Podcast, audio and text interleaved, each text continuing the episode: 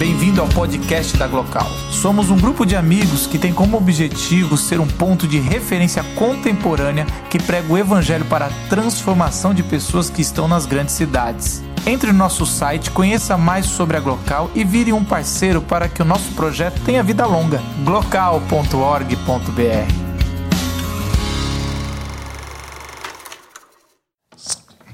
Bom, galera, eu estava conversando com o Léo sobre repertório, né? Porque como era a primeira vez dele, ele falou, vamos ver o que vai rolar, né? E aí, é... e aí eu queria falar um pouco, fazer esse paralelo que a gente faz aqui sempre sobre espiritualidade, alguma mensagem de Jesus. E uma das músicas dele, até vindo para cá, a gente foi comer uma coisa, eu perguntei, você fez alguma coisa de teologia? Suas músicas para mim fazem tanto sentido, assim, às vezes como tá lendo uma paráfrase da Bíblia, né? E, e aí eu fui atrás, eu estava entre o peso da cruz e essa, porque para mim são as melhores. O peso da cruz, o peso da cruz fala de um religioso, para mim é minha história aquele negócio. E, e Amianto, acho que e aí por por N razões que ele já falou, eu acho que fala para muita gente. O, ele por ter feito uma música, eu por ser pastor, as pessoas vêm conversar sobre suicídio com a gente. Então a gente está lidando com isso o tempo todo. E como ele falou, é muito mais comum pensamento suicida do que a gente pensa. É muito mais comum essa angústia humana de querer acabar com tudo. Ah, alguns falam que é muito mais covarde, mas de um jeito ou de outro, ah, é, a gente vai, vai vendo que isso aí tem. E, e, assim, no meio cristão, esse negócio virou um tabu. Eu não sei de onde tiraram que quem suicida vai para o inferno. E como se não tivesse toda uma logística por trás aí de depressão, quadro clínico e, e acha que alguém vai tirar a vida porque, ah, tô afim, é uma decisão, é que nem ficar com alguém ou transar, então eu vou tirar minha vida hoje. Então, assim, a gente tem esse negócio que piora um pouco no ambiente religioso. É, e eu fui atrás do, do, minério amianto, eu não sei porque, eu não conversei com ele, mas achei interessante, porque o amianto ficou famoso por causa daquelas telhas que, através do pó, traz câncer. E aí, o brasileiro, como. Porque o amianto ele, ele é bom para é, impedir o calor de passar, ele, e ele também é, é bom para. Uma outra coisa que eu não lembro, mas tem a ver com telha também. Mas o brasileiro, para variar, pega isso e transforma em caixa d'água, né? E aí foi quando o problema uh, se espalhou e a gente hoje ouve falar de amianto como é, algo ruim, né? Um minério ruim, mas é um minério super super bacana. Ele é amianto uh, significa refinado, fino, puro, bacana. E, e, assim é interessante como as coisas vão se deturpando, que eu acho que é a história dessa menina. Ah, esse é o problema quando se cria um clipe, né? A gente cria um clipe, toda música cria um clipe na nossa cabeça. Aí você vai lá e estraga tudo, a figura da sacada, tudo mais. Mas eu vou ficar com o meu clipe aqui, que eu acho que e, e, e eu, eu, fiquei vendo essa angústia dessa menina e é desesperador que na minha cabeça alguém está falando, minha filha, está passando na rua, fala, o que, que você está fazendo? Vem cá, vamos conversar, o que, que aconteceu, né? Esse desespero eu vejo muito no apóstolo Paulo. O apóstolo Paulo tem uma carta que ele vai abrir o coração que ele fala o seguinte, que é Romanos. A gente lê muito errado Romanos, a gente lê um Romanos como se fosse um livro, um livro, uma carta teológica. Olha só, não, na verdade Paulo está tentando resolver os seus problemas teológicos na carta de Romanos. Por isso que é tão difícil lê-la. Ele está angustiado. Ele é um judeu que, que aprendeu na vida que se não viver correto, não é do reino dos céus. E aí ele, ele pega e escreve uma carta aos romanos para pedir uma. A igreja lá em Roma para pedir uma, uma oferta, uma ajudinha. Só que daí Paulo é o cara, né? E ele escreve uma, uma parada muito legal que está em Romanos 7, 17 a 25 que eu, tô, eu escolhi a versão parafraseada, a mensagem, que é uma poesia, mas que faz muito sentido para mim. Diz assim: Paulo, ao descrever sobre esse sentimento ah, que nos puxa para a morte, ele diz o seguinte: preciso de algo mais, pois se conheço a lei e mesmo assim não posso guardá-la, e se o poder do pecado dentro de mim insiste em sabotar minhas melhores intenções. Obviamente, preciso de ajuda. Entendo que não posso cumpri-la. Posso desejar, mas não posso fazer. Decido fazer o bem, mas de fato não faço. Decido não fazer o mal, mas acabo fazendo. De um modo ou de outro, minha decisão não resultam em ações. Algo está errado no meu interior e sempre tira o melhor de mim. Isso acontece tanto que já é previsível. No momento em que decido fazer o bem, o pecado está lá para me derrubar. É pura verdade que eu me alegro nos mandamentos de Deus, mas é óbvio que nem tudo em mim é festa. Partes de mim se rebelam em segredo, e quanto menos espero, elas assumem o controle. Já tentei de tudo, mas nada resolve. Já não aguento mais. Não há ninguém que possa me ajudar? Não é essa a verdade? Não é essa a verdadeira pergunta? A resposta, graças a Deus, é que Jesus o Cristo pode me ajudar. Ele agiu para consertar as coisas nessa vida de contradições com a qual Quero servir a Deus de todo o coração e mente, mas sou puxado pela influência do pecado e acabo fazendo algo que não desejo. Que, que sinceridade, né? Que, que louco. Só faltou ali acabar assim, porque somos programados para cair. Eu, faltou isso. Não sei quem estava influenciando. Mas assim, exatamente isso. A gente, o que Paulo está dizendo é: olha, eu sou o cara, eu sou o cara que Jesus falou, ó, continua aí, eu sou o cara que estou levando, plantando igrejas, levando a mensagem do Cristo, confiou para mim, o maior apóstolo que Jesus deixou, o cara que escreveu 70, sei lá, 60, 70% do Novo Testamento, o cara. Mas ele falou, ó, dentro de mim tem um programa que está programado para cair. Tem algo de mim que eu quero fazer o bom, mas quando eu vejo eu estou fazendo mal. Eu lembro que eu sempre tive isso e eu escondia. Graças a Deus, depois um papo com meu pai, eu gosto que meu pai é doidão, ele fala de tudo. E ele falou: Eu tenho esse negócio. Ele começou a contar que quando ele chegava no parapeito, a gente ia na casa de um, de um, de um primo e ele morava no, no 16. E a gente chegava no parapeito e eu estava com meu pai, já esperando aqueles papos gostosos, né, de um pai para filho. Aí meu pai olha para baixo e fala: Não tem algo que puxa a gente para pular? Aí eu olho assim. O que papo é esse para ter com filho, né? E aí eu, eu, eu virei pro meu pai e falei: Eu sempre tive isso, cara. Eu sempre olhei e eu gostava do perigo. De, vem, vem. Eu olhava. E aí meu pai falou: Graças a Deus tem uma outra voz que fala: Não faz essa cagada. E aí a gente fica, né, cara? A gente fala, pô, é melhor não. É que nem o homem bomba que vai ensinar pro outro, fala, vou faz, mostrar só uma vez como é que faz. é mais ou menos esse naipe, cara. Eu acho assim, é, é, Paulo ele entra em crise e o, o capítulo 7 e 8 de Romanos, ele, é, a parada é meio doida, assim. Você vai entrando assim, ele vai pirando, e aí tem uma hora que ele fala, eu tô ficando doido. É, é verdade, você pode ler, ele fala, estou ficando doido, essas palavras são muito profundas, porque esse negócio a gente não quer pensar nisso. Por que, que a gente. Esse pecado que existe original na gente, que a Bíblia vai contar a história lá do Éden, mas é algo que cada religião explica de alguma forma, que é esse programa que a gente, no final, se a gente pensar muito, a gente pira. E existem duas formas de da gente esquecer isso. A gente tem a, a, forma curtindo a vida doidado. Vou curtir, vou esquecer, vou, vou, vou usar tudo, vou consumir, seja droga, seja consumo de bolsas ou CDs, instrumentos musicais, não sei, eu vou consumir e vou esquecer a vida. Ou seja, o ópio da religião, aquele transcendente que você, na verdade, usa como para esquecer as dores do dia a dia e é por isso que tem muita gente que não pode, só pode ficar num ambiente religioso, não pode tocar porque ele tem que usar essa droga do ópio do povo, de sair e entender que somos programados para cair. Nossa, Marcos, que depressiva. A música é assim, eu também segui a linha.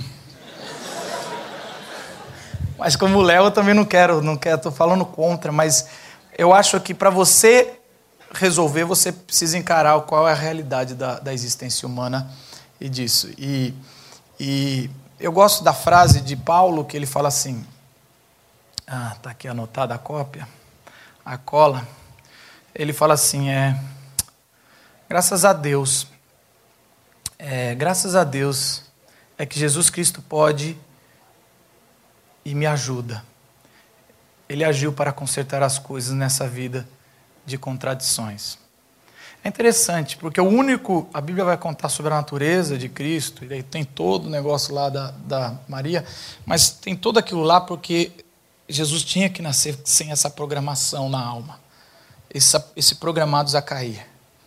E ele foi o único ser humano que não foi programado a cair, ele foi programado a ser rei. Ele foi programado a glorificar, ele foi programado a ter vida e vida e abundância. A Bíblia chama ele que ele é a árvore da vida, a água corrente, né?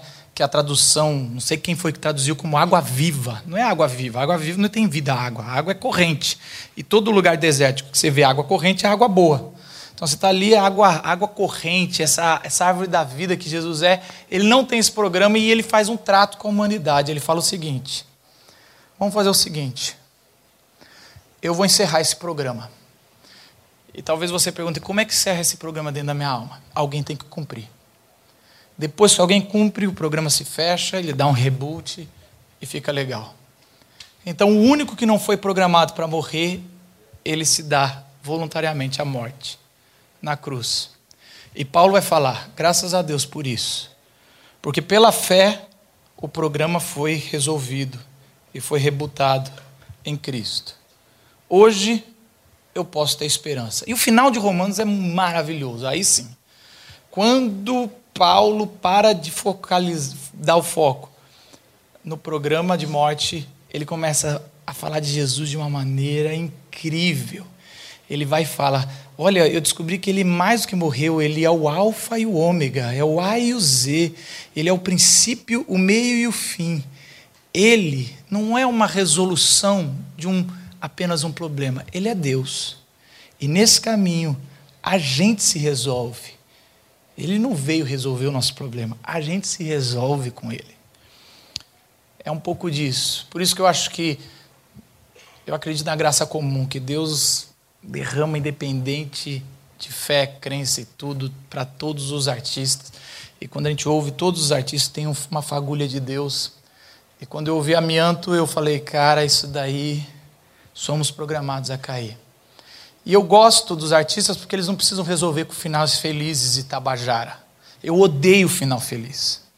Tenho raiva, por isso que eu odeio peça de igreja, porque sempre Jesus resolve tudo. Mas na vida real, casamentos se separam, meninas pulam do prédio, pessoas sofrem acidentes, filhos não chegam na adolescência. Na vida real é diferente. Mas porque não é tabajara. Mas não anula de que existe uma esperança. Não uma esperança utópica, mas é uma esperança que se constrói por fé. E esse é um pouco do motivo por que a gente se reúne tantos artistas aqui para falar que há esperança. O programa foi rebutado por uma pessoa chamada Jesus na cruz. Queria, se você não tem fé ou tem, queria que se convidar você a baixar a sua cabeça, você fazer a sua meditação ou oração que a gente faz aí sempre nesse momento, e você pudesse fazer sua oração e eu quero fazer a minha. Depois a gente tem um pouco mais de Léo.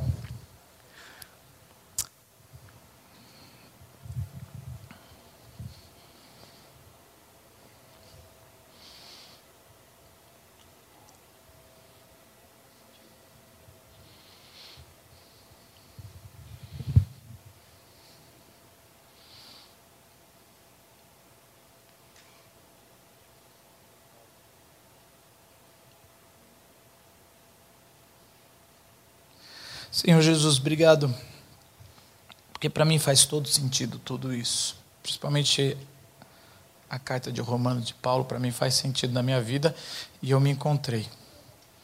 Eu sei que nem tudo que faz sentido para mim faz sentido para os outros, mas o seu espírito se chama o tradutor, porque ele faz isso, ele traduz para trazer consolo. Ajuda os que estão aqui numa caminhada, Senhor, ajuda os que estão desesperados, como essa menina fictícia mas nas histórias reais temos muito desespero.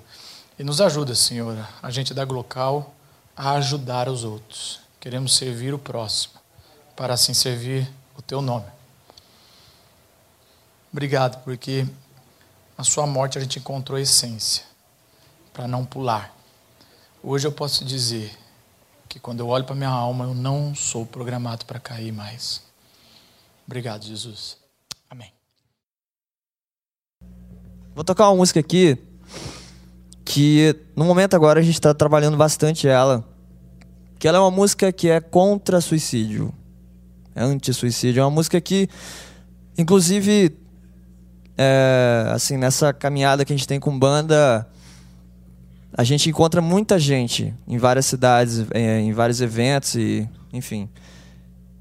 E é muito doido, cara, porque é, muita gente veio falar comigo e com os outros meninos da banda que essa música de alguma forma ajudou essa pessoa, essas pessoas a desistirem de fato de se matarem, cara.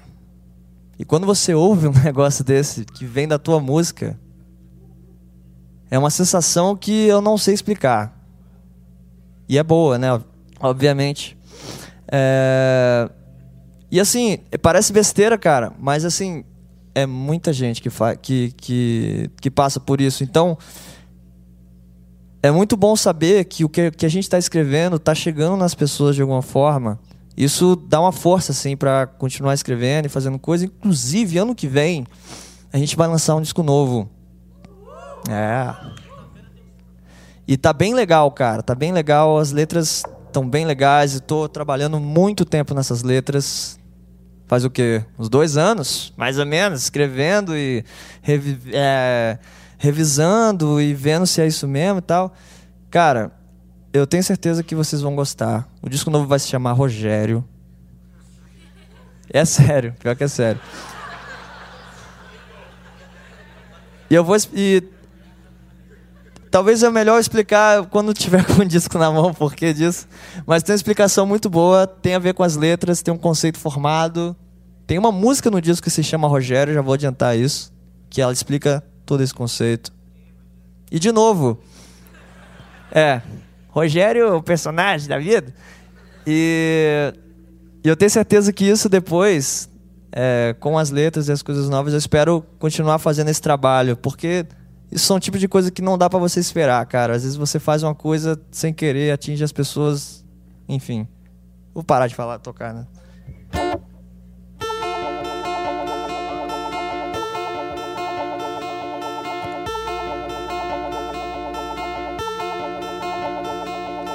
Moça, sai da sacada. Você é muito nova pra brincar de morrer. Me diz o que há, o que que a vida aprontou dessa vez.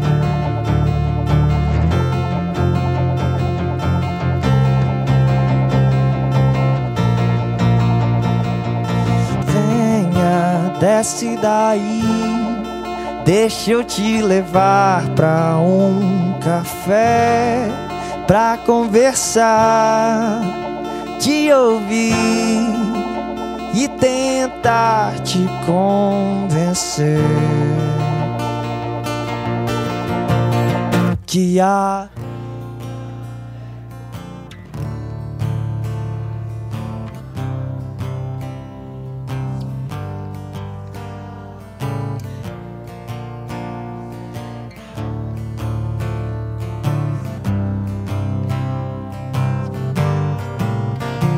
a morte é como um pai que bate na mãe e rouba os filhos do prazer de brincar, como se não houvesse amanhã.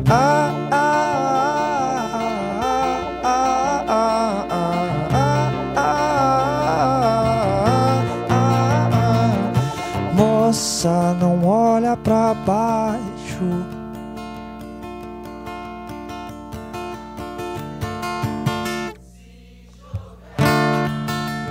Vou te ouvir e tentar te convencer que a vida é como mãe que faz o jantar e obriga os a comer os vegetais, pois sabe.